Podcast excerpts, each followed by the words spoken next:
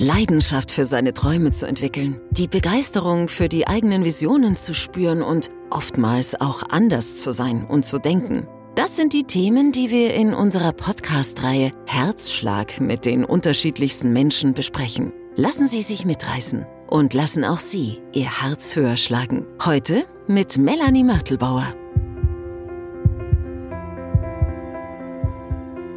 Ich habe heute Monika Ebersberger mir gegenüber sitzen. Ich freue mich sehr, dass sie da ist. Monika hat eine sehr interessante Lebensgeschichte und ähm, ja, die hat sehr viel mit ihrer ehrenamtlichen Arbeit zu tun, denn sie arbeitet für einen Verein, der sich um rumänische Waisenkinder kümmert. Und äh, ja, das Interessante an Monika finde ich ist, dass sie da schon äh, sehr, sehr früh damit in Berührung gekommen ist aber bevor wir dazu kommen, würde ich sagen, du erzählst einfach mal, was der Verein Hilfe für rumänische Waisenkinder überhaupt so macht, was das Konzept ist. Hallo Melanie, danke, dass ich da sein darf und den Verein vorstellen darf. Ähm, der Verein Hilfe für rumänische Waisenkinder sagt es ja schon, er beschäftigt sich mit rumänischen Waisenkindern. Unsere Hauptaufgabe ist äh, die Führung von zwei Waisenhäusern in Rumänien also unser Verein ist dafür verantwortlich, kümmert sich darum und ähm, finanziert die Waisenhäuser. Und ähm, nicht nur diese Waisenhäuser werden von uns unterstützt, sondern auch andere Kinder, die in der Nähe sind, die ja nicht unbedingt Waisenkinder sind, sondern wir haben immer wieder Kontakt zu armen Familien, die Unterstützung brauchen und die dann von uns in Form von Sachspenden, Lebensmitteln oder auch manchmal medizinischer Unterstützung einfach nur mit äh, unterstützt werden. Mhm. Genau, jetzt mag man sich vielleicht fragen, warum man ein Waisenhaus äh, in Rumänien von Deutschland finanziert und führen sollte. Ähm, das Ganze hat seinen Ursprung eigentlich schon viel früher, damals als äh, die Ceausescu-Ära zu Ende gegangen ist, bringen ja diese ganzen Bilder um die Welt mit den Waisenhäusern, wo die Kinder in diesen Gitterbettchen ja. gesessen sind. Und äh, damals ist eben die Vereinsgründerin, die Frau Fichtel, ähm, mit dem Rote Kreuz Hilfstransporte nach Rumänien gefahren und hat äh, das vor Ort eben mitbekommen und wollte da eben Waisenhäuser unterstützen, hat dann gesagt, sie hat mir da ein bisschen mehr erzählt, sie ist da gewesen und da waren die Kinder im Gitterbettchen, haben kein Spielzeug gehabt und sind den ganzen Tag aus dem Gitterbettchen nicht rausgekommen. Und sie ist da hingegangen und hat halt jedem Kind ein Kuscheltier gegeben, damit es wenigstens was zum mhm. Spielen hat, weil die motorisch schon total zurückgeblieben waren auch. Und als sie das nächste Mal gekommen sind, waren die ganzen Kuscheltiere weg mit der Begründung, die sind ständig rausgefallen und sie haben die ständig aufheben müssen und das war zu anstrengend. Und äh, sie war da, glaube ich, sehr rabiat, als sie da unten war und hat dann auch die Kinder aus dem Bettchen genommen und mit nach draußen zum Spielen genommen und so und hat sich da unten schon ein bisschen einen Ruf gemacht. Ähm, und immer wenn sie da gekommen ist, ja genau, immer wenn sie gekommen ist, hat sie haben die, die Betreuer natürlich dann schon versucht, mit den Kindern nach draußen zu gehen und so, aber es hat ja bei weitem nicht gereicht, weil das nicht ja. annähernd das war, was wir uns jetzt darunter vorstellen würden, wie jetzt ein schönes Leben in einem Waisenhaus ist. Mhm. Und das war für sie der Beweggrund, einfach ihre eigenen zwei Waisenhäuser da unten aufzubauen und selber jetzt 24 Kinder sind in unseren Waisenhäusern, die dann einfach da unten zu betreuen, so wie wir uns das eben vorstellen. Heute ist es natürlich nicht mehr so schlimm in Rumänien in den, Weisen, in den staatlichen Waisenhäusern. Das, die Lage hat sich natürlich bei Weitem gebessert, aber trotzdem ist es so, dass unsere Kinder natürlich äh, gesondert mehr Förderung kriegen als die. Mhm. Also wir versuchen das wirklich so als Familienhaus zu sehen, dass die Kinder wirklich äh, geborgen aufwachsen können und so Familienleben kennenlernen und ich glaube, wir schaffen das auch ganz gut, was man daran sieht, dass die älteren Kinder, die das Haus schon verlassen haben, doch immer wieder auf Besuch kommen ja, ja, und stimmt. entweder ihre Geschwister in Anführungsstrichen oder auch die Hausmutter immer, immer mhm. wieder besuchen und äh, denen das auch wichtig ist. Gibt es denn in Rumänien, also es gibt staatliche Waisenhäuser, mhm. ähm, ja, von denen du vorhin auch erzählt hast, die damals eben während, äh, während der Ceausescu-Ära in furchtbaren Zuständen waren. Gibt es da inzwischen neben den staatlichen Waisenhäusern auch privat geführte oder spendenfinanzierte Häuser auf rumänischer Seite? Äh, von rumänischer Seite sehr wenig. Ähm, es war damals eben in den 90er äh, Jahren so, dass da ganz viele aus den USA gefördert waren oder mhm. überhaupt aus dem Ausland, aus Deutschland einige, die sich da privat aufgebaut haben, mhm. die sich aber mittlerweile zurückgezogen haben. Also wir sind auch von den wenigen, die da eigentlich äh, noch privat unten sind, mhm. weil natürlich die ganzen Auflagen in den letzten Jahren schon stark gestiegen sind. Auch durch das, dass Rumänien natürlich dann zur EU beigetreten ist, dann sind die Löhne natürlich enorm gestiegen und das Ganze mhm. finanziell mhm. zu schultern ist natürlich immer schwieriger. Ah, okay, verstehe. Und ihr finanziert euch ja ausschließlich durch Spenden oder bekommt ihr auch ähm, gewisse staatliche Förderung? Also wir bekommen halt die normalen äh, Kindergelder, die man in Rumänien kriegt. Mhm. Aber also unser komplettes Personal und so müssen wir selbst finanzieren, da gibt es keine Unterstützung. Wir kriegen eben nur Geld dafür, um die Kinder Lebensmittel zu kaufen oder Kleidung zu kaufen. Das wird mhm. ein bisschen finanziell unterstützt, wo es natürlich nur ein geringer Teil von dem ist, mhm. was wir da finanziell schultern müssen. Ja, verstehe.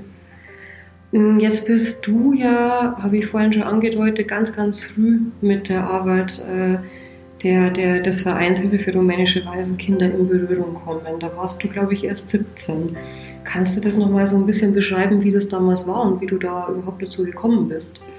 Äh, ja, ich war 17 ähm, und meine Mama ist damals für zehn Tage mit nach Rumänien gefahren. Die hat äh, diesen die ist mit dem Verein in Berührung gekommen und wollte halt einfach wissen, wie das da unten ist und hat, ist dann nach Rumänien gefahren, um zu helfen und hat da Sachspenden noch in die Waisenhäuser gebracht.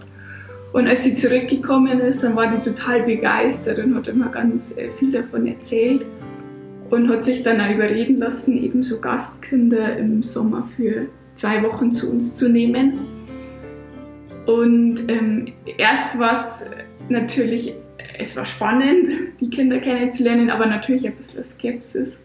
Dir, also von deiner Seite? Von meiner Seite, ja meine Mama hat so geschwärmt von den Kindern, wie brav die sind und wie toll die das und das machen. Und als Kind ist es natürlich schon ein bisschen Konkurrenz. Ein bisschen Frau, Ja, genau. Aber es war irgendwie spannend, man hätte die ähm, gerne kennenlernen wollen. Und äh, wir sind dann dazu der Gründerin hingefahren, die damals die Kinder dann immer zu sich geholt hat und dann eben zu so Familien verteilt hat, wo die dann die Ferien mhm. verbracht haben. Und glücklicherweise waren die Kinder, von denen meine Mama besonders geschwärmt hat, aktuell in anderen Familien untergebracht, muss ich sagen. Sodass wir so ein neutrales Kind hatten, beziehungsweise zwei. Es war ein Mädchen mit 14 und ein Junge mit 7, glaube ich, war der damals. Mhm. Mhm. Und ja, es war dann eigentlich so, dass das äh, gar nicht lang gedauert hat und vor allem der kleine Junge eigentlich dann ganz schnell so ein kleiner Bruder war ja, Und wirklich in, in der Früh ins Bett gekuschelt hat und ja, einfach schon dazugehört hat. Mhm. Ähm, das 14-jährige Mädchen war natürlich ein bisschen schwieriger, die war in der Pubertät, mhm. genauso alt wie meine Schwester. Mhm. und ähm, das war dann natürlich so ein bisschen, was ich vorher schon angedeutet habe, so ein bisschen Konkurrenz natürlich ja. äh, zueinander. Für meine Schwester war das dann ein bisschen schwieriger mit, äh, mit der.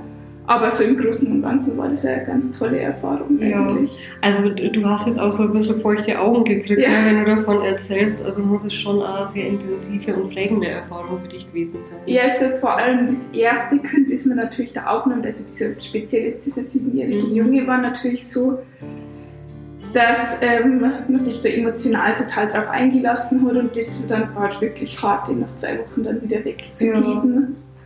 Ja. Ähm, auch für den Jungen. Ja. Der wollte dann eigentlich schon lieber da bleiben. Ist ja klar, endlich mal so eine Familie zu haben, die man sich mhm. ja immer wünscht. Mhm. Genau. Und kam der dann wieder zurück nach Rumänien oder kam der dann in eine, ähm, längerfristig in eine, in eine, andere Gastfamilie?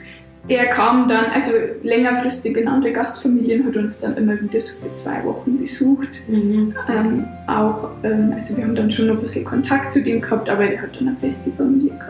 Und da ging es ihm dann aber auch? Ja, natürlich. Also mhm. die hat dann eine tolle Familie bekommen, das hat auch alles gepasst. Mhm. Ähm, man freut sich dann einfach nur, dass man ihn dann immer wieder sehen kann. Ja, verstehe. Ähm, was ich mich auch die ganze Zeit frage, die konnten ja kein Wort Deutsch wahrscheinlich, ihr kein Rumänisch. Wie, wie hat das denn funktioniert? Genau, das war ja eigentlich der Grund, warum dieses 14-jährige Mädchen dabei war. Die war schon ganz lang bei uns im Verein und dadurch, dass die natürlich schon öfter in Deutschland war, hat die schon sehr gut Deutsch. Gekonnt und die hat dann immer übersetzt. Wobei ich ehrlich sagen muss, es dauert nur ein paar Tage, bis man sich mit den Kindern anderweitig verständigen kann Mhm. und die auch wirklich schnell Deutsch lernen, Mhm. sodass man die wichtigsten Sachen dann auch ganz schnell ohne sie dolmetschen kann. Es ging dann wirklich nur um so Sachen, wenn das Kind ohne Grund geweint hat oder sowas, dass man dann natürlich mit einer Übersetzung viel schneller rausfindet, was jetzt eigentlich das Problem war. Ah, ja, okay. Aber ansonsten alles Alltägliche geht äh, ganz schnell mit Hand und Fuß und mit ganz wenig Wörtern. Mhm. Und es war so, dass deine Mutter bzw. deine Eltern jedes Jahr wieder neue Kinder aus Rumänien aufgenommen haben, bevor die dann in eine Gastfamilie gekommen sind. Oder? Ja, also prinzipiell sind die Kinder damals eben bei der Gründerin untergebracht worden, Mhm. wenn sie das erste Mal in Deutschland waren, um einfach ein bisschen die Sprache zu Mhm. lernen eben und auch ein bisschen unsere ähm, Gebräuche kennenzulernen Mhm, und mhm. so weiter. Und ähm, dann war es eben so, dass meine Mutter dann immer Kinder, die bei ihr waren, einfach nur für zwei Wochen zu uns geholt haben, damit sie halt nicht mit zu vielen Kindern eben bei der Mhm. ähm, Luise waren, sondern eben einfach mal das Kennenlernen, dass man mal ein oder zwei Kinder in der Familie Mhm. ist, mal schöne Ausflüge machen. Das konnte ich natürlich mit zwölf Kindern oft Ja. zu Hause so machen. Schwieriger. Und einfach nur ein bisschen eine Auszeit von dem Ganzen zu Mhm. geben. Das war so die ersten Jahre, wo das meine Eltern so gemacht haben. Mhm. War das dann jedes Mal wieder schwer, die Kinder quasi ähm, ja, dann, dann weiterzugeben? Oder hattet ihr dann weiterhin Kontakt? Na, es war eben das, dass wir weiterhin Kontakt hatten und Mhm. dann wirklich ähm, viele der Kinder dann kennenlernen, war, hat es dann gar nicht mehr so schwer gemacht. Man hat dann wirklich Okay. ganz schnell gelernt, man sieht die wieder, man trifft die wieder und es ist alles in Ordnung. Die Mhm. haben jetzt eine schöne Zeit gehabt und werden, freuen sich natürlich auch wieder, die anderen Kinder im Haus wieder zu treffen, sind ja doch äh, ihre Familie. Ja. Und von dem her hat es die ganze Sache dann ganz schnell eigentlich einfacher gemacht. Mhm. Ja. Und du hast die Kinder bzw. deine Gastgeschwister ja nicht nur hier in Deutschland gesehen, sondern du bist ja damals auch, hast irgendwann angefangen, ähm, nach Rumänien zu fahren, oder? Mhm. Ich ähm, wollte dann unbedingt mal sehen, wie die da unten leben und habe dann äh, im Studium mich dafür entschlossen, sechs Wochen in das eine Waisenhaus zu ziehen. Und dann warst du, dann, nur mal, äh, damit man so das grob einschätzen kann, Studium, also so mit Anfang 20 ungefähr. Ja, genau. Also da, da 21. reisen, da, da machen andere sonst was, ne? Also ähm, machen Party oder äh, machen Reisen um die Welt und äh, du bist aber damals, ähm, hast gesagt, nee, ich will jetzt mal wissen, wie es da in Rumänien bei den Kindern vor Ort aussieht und bist dann mehr oder weniger auf eigene Faust nach Rumänien, oder?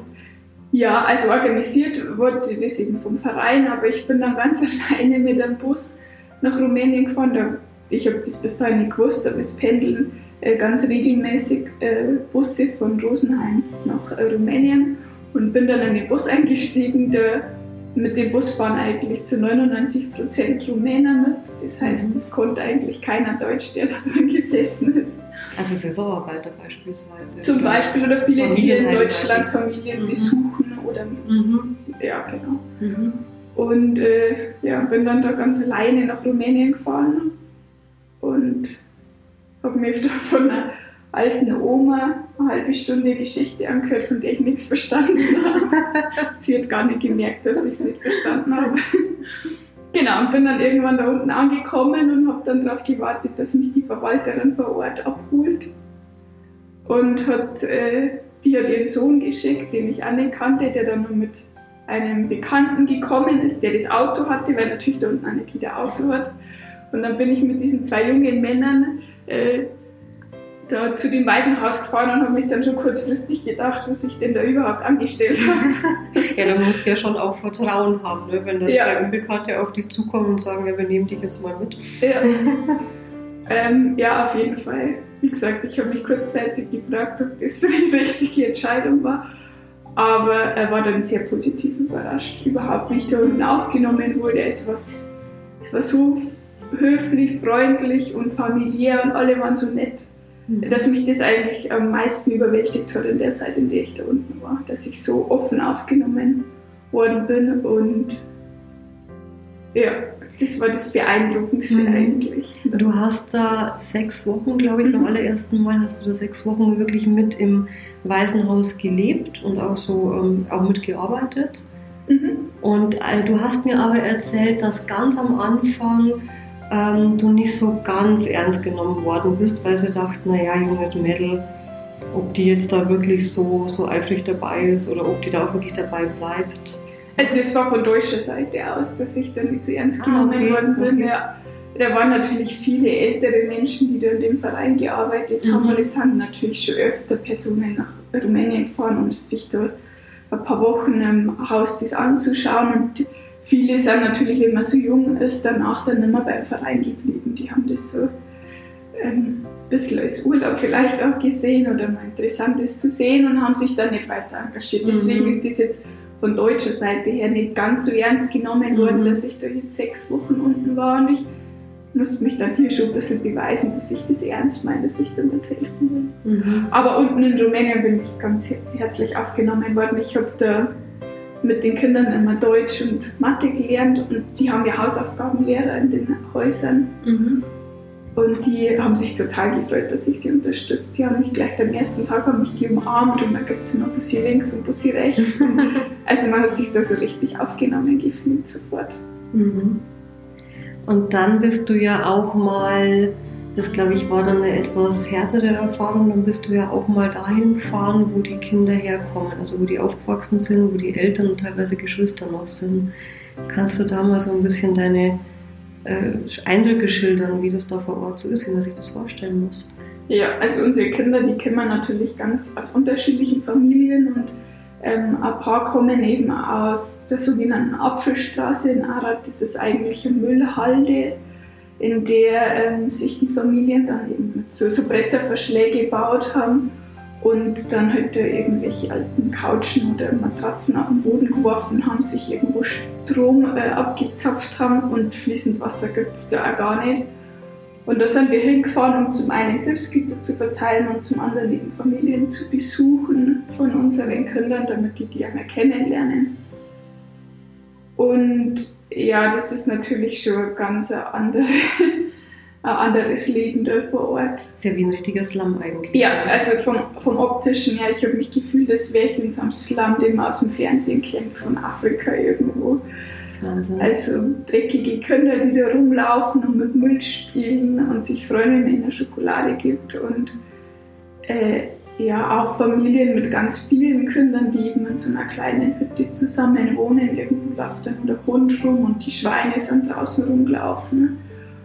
Und ja, alles, also ich wollte mich da gar nicht hinsetzen, weil es so dreckig war. Und dann bieten die mir was zu trinken an, das ich auch nicht trinken wollte, weil ja, das, mhm. also es war wirklich, ich hätte keine Sekunde leben können. Es hat auch gestunken natürlich. Mhm.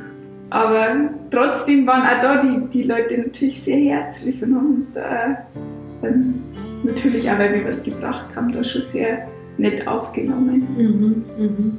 Für unsere Kinder ist das auch manchmal schlimm. Die sind natürlich den Standard von unserem Haus gewohnt und dass man sich täglich wäscht. Mhm. Für die ist das dann auch schon eine ganz andere Welt wo ihre Eltern dann leben.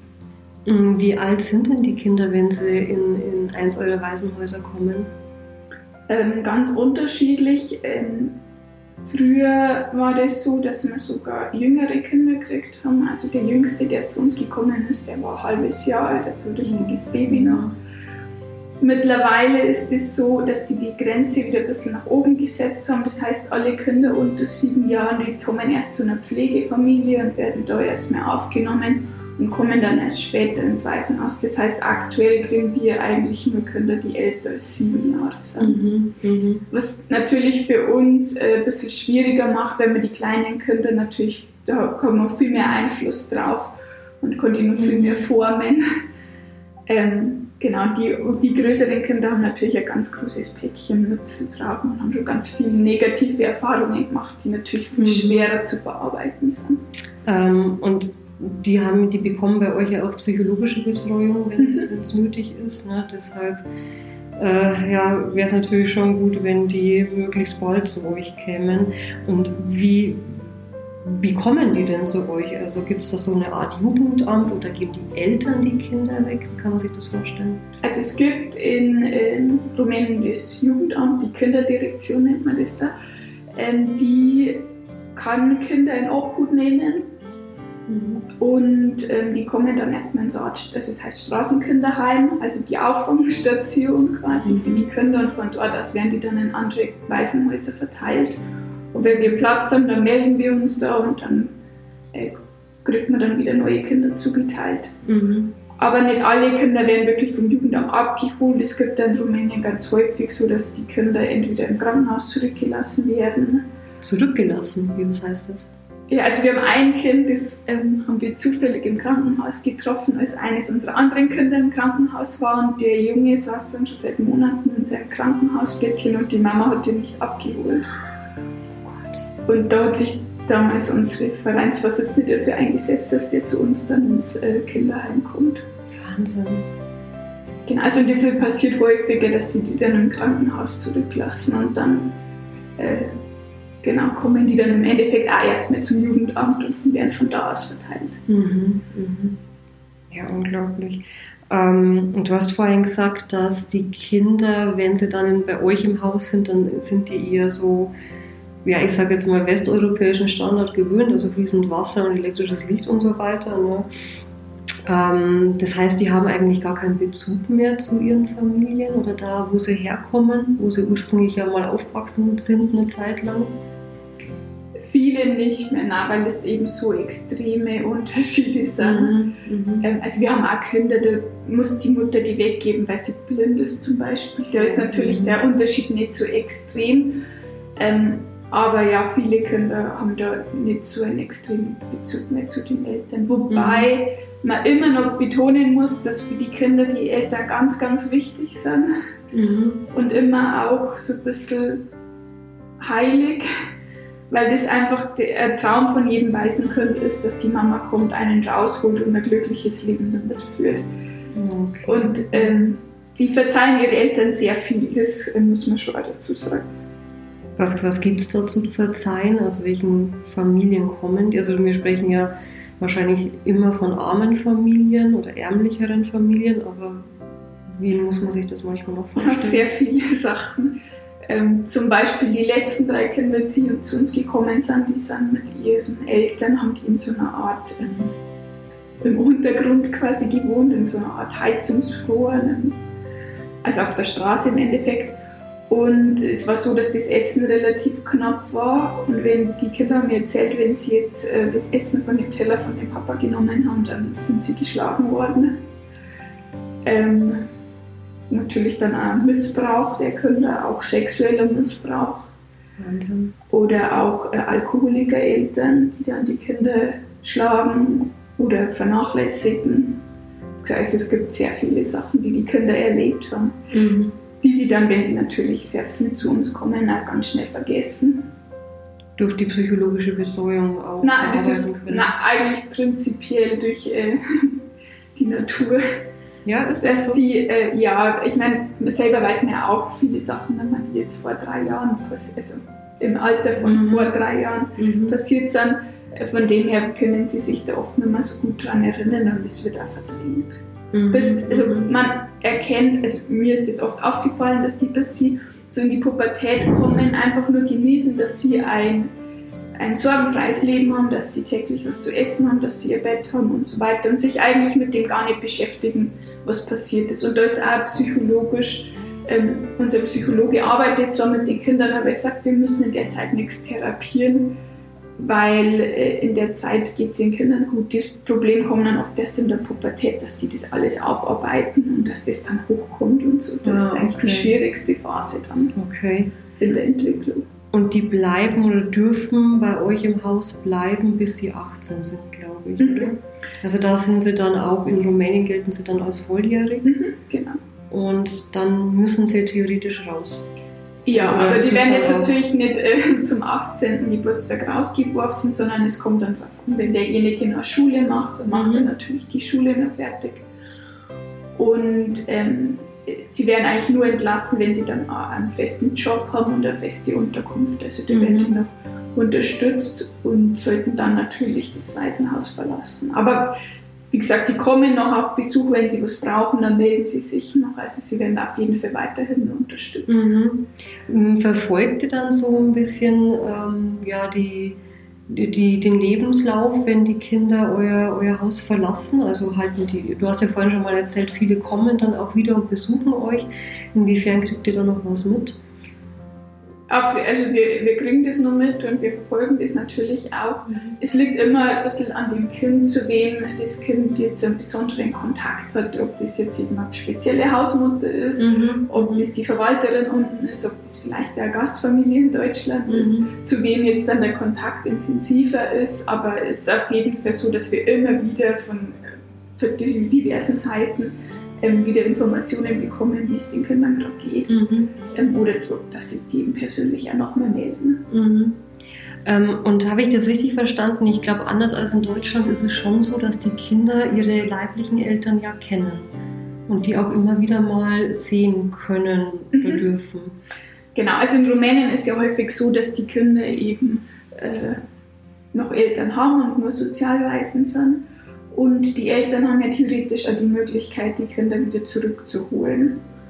Und ähm, auch um zu beweisen, dass man sich für das Kind interessiert, sollten die auch die Kinder regelmäßig im Heim besuchen. Mhm. Also es wird dann negativ angekreidet, wenn man das Kind zurückhaben will, wenn man nicht auf Besuch kommt. Mhm. Und demher mhm. haben die schon Kontakt mhm. und äh, kennen zum größten Teil ihre Eltern. Mhm. Manche natürlich nicht, wenn ich jetzt im Krankenhaus zurückgelassen werde, dann ja, ist es natürlich ja. schwierig, da was rauszufinden. Und äh, suchen die dann auch, sobald sie aus dem Heim rauskommen, suchen die dann auch aktiv den Kontakt wieder zu den Eltern? Äh, ziehen die vielleicht sogar wieder bei denen ein oder holen die sogar die Eltern zu sich? Also ähm, viele haben dann noch Kontakt zu den Eltern, besuchen die ja öfter, also mhm. richtig hinziehen tun sie im Normalfall nicht ähm, holen die Eltern auch normal nicht zu sich. Also das können die ja gar nicht stemmen. Mhm. Die müssen sich ja erstmal um sich selber kümmern. Aber viele haben schon Kontakt zu den Eltern und mhm. besuchen die ja regelmäßig. Mhm. mhm. Wie Du hast mir erzählt, dass es nicht möglich ist, dass wir jetzt äh, von Deutschland aus diese weißen Kinder, dass ihr die zur Adoption nach Deutschland gebt. Mhm. Warum nicht? Das äh, hat einen Grund, der auch ähm, in den 90er Jahren liegt.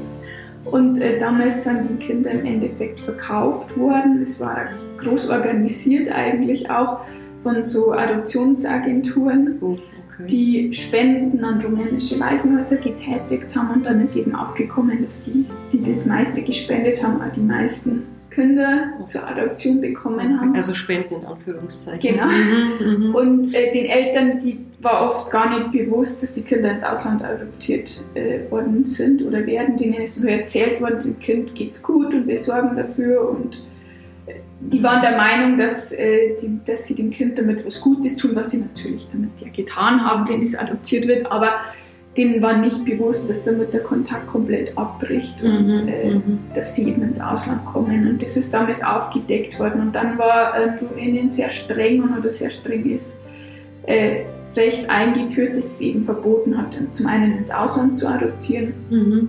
und zum anderen die ganze Adoption im Land äh, sehr schwer gemacht hat weil zuerst die Eltern das Einverständnis geben mussten und dann mussten jetzt alle ähm, Verwandten noch abgeklappert werden, ob irgendjemand Interesse hat oder fähig wäre, mhm. das Kind aufzunehmen. Und erst wenn das alles geklärt ist, dann ähm, kann der Kind wirklich zur Adoption freigegeben werden. Und das war dann in ganz seltenen Fällen der Fall, dass man wirklich so weit gekommen ist, dass ein Kind ähm, mhm. adoptiert werden konnte. Und deshalb war jetzt Adoption auch im Land in Rumänien ganz lang eigentlich äh, kein großes Thema, sodass die Waisenhäuser natürlich immer voller geworden sind. Ja, Und jetzt die letzten Jahre hat sich der Rumänien schon mal bemüht, die Adoptionen wieder lukrativer zu machen. Sie haben das Recht ein bisschen gelockert, mhm. haben jetzt viele Kinder auf die Adoptionslisten gesetzt, haben also diesen äh, Vorgang beschleunigt und haben auch jetzt so, äh, momentan gibt es ein ja, das die Eltern bekommen, wenn sie ihr Kind adoptieren, indem sie nicht arbeiten müssen, indem sie sich wirklich dann um das Adoptionskind mhm. kümmern mhm. können und so weiter.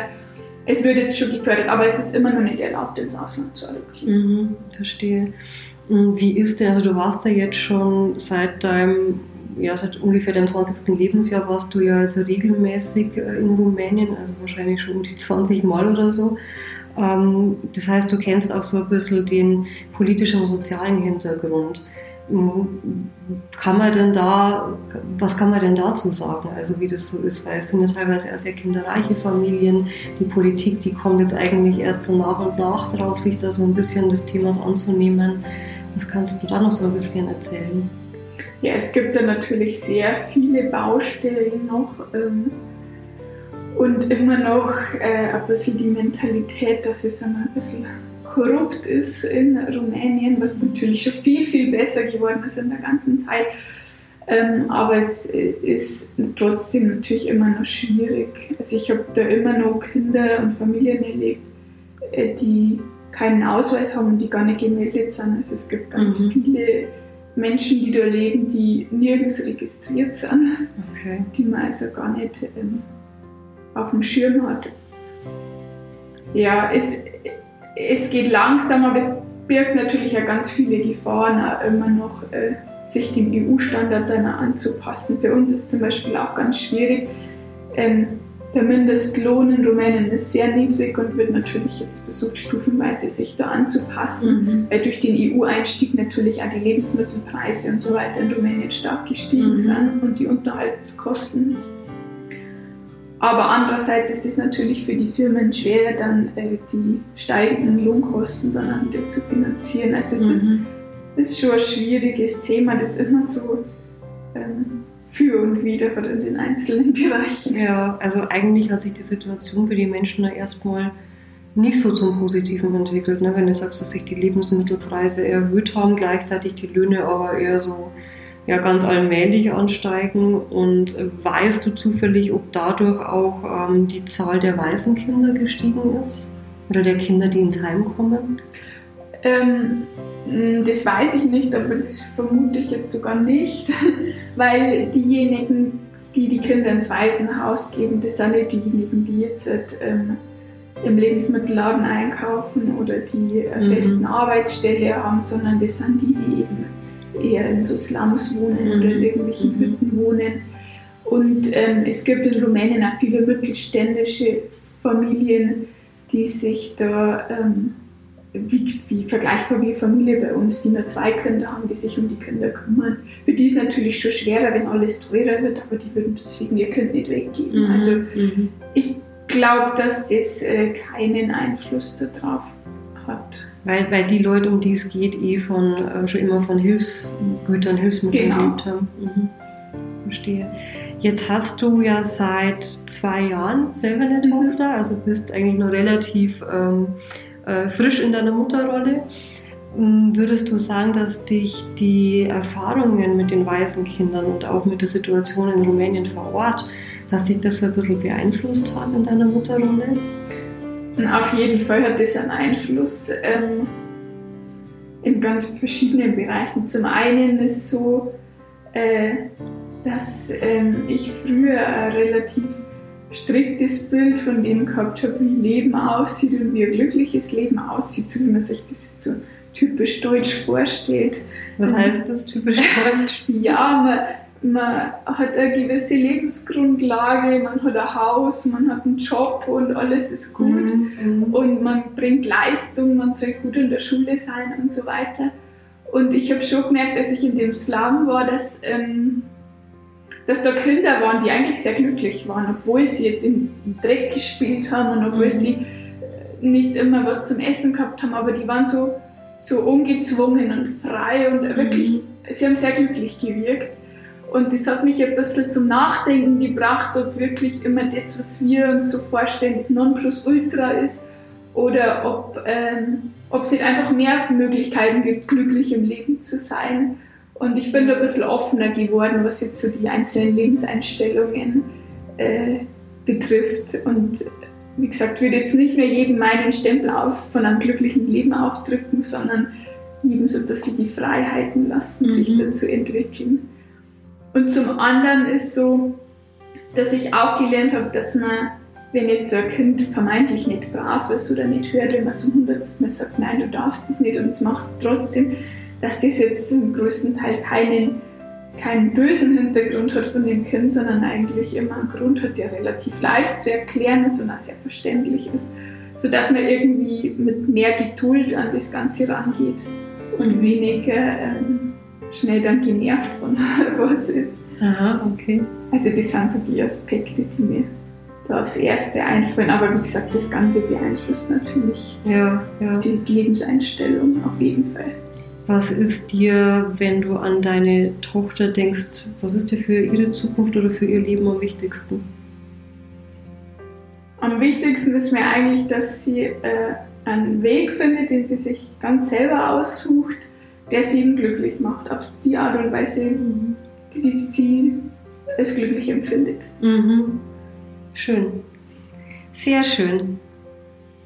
Ich habe weiter, ich habe im Moment keine Fragen. Ich finde, du hast so viel äh, Interessantes erzählt. Also es ist ein spannendes, aber auch ein ja, eher schwieriges Thema. Aber ich bin total froh, dich kennengelernt zu haben und ich glaube, dass äh, die Hörerinnen und Hörer da auch viel davon mitnehmen. Und natürlich ähm, wäre es schön, wenn sich der ein oder andere das Waisenhaus oder den Verein mal anschaut und sich überlegt, ob er sich da auch in irgendeiner Art und Weise engagiert. Hilfe für rumänische Waisenkinder. Und ja, vielen, vielen Dank, dass du da warst. Hat mich total gefreut. Und ich wünsche dir und deiner Familie und vor allem auch den Waisenkindern alles, alles Gute für die Zukunft, für deine Arbeit und ja, für euer engagiertes Leben. Danke. Vielen Dank, dass ich da sein durfte. Sehr gerne. Das war's leider schon für heute mit einer weiteren Folge unserer Podcast-Reihe Herzschlag von Memon Bionic Instruments. Besuchen Sie uns auf unserer Webseite unter www.memon.eu/podcast und seien Sie gespannt auf den nächsten spannenden Herzschlag.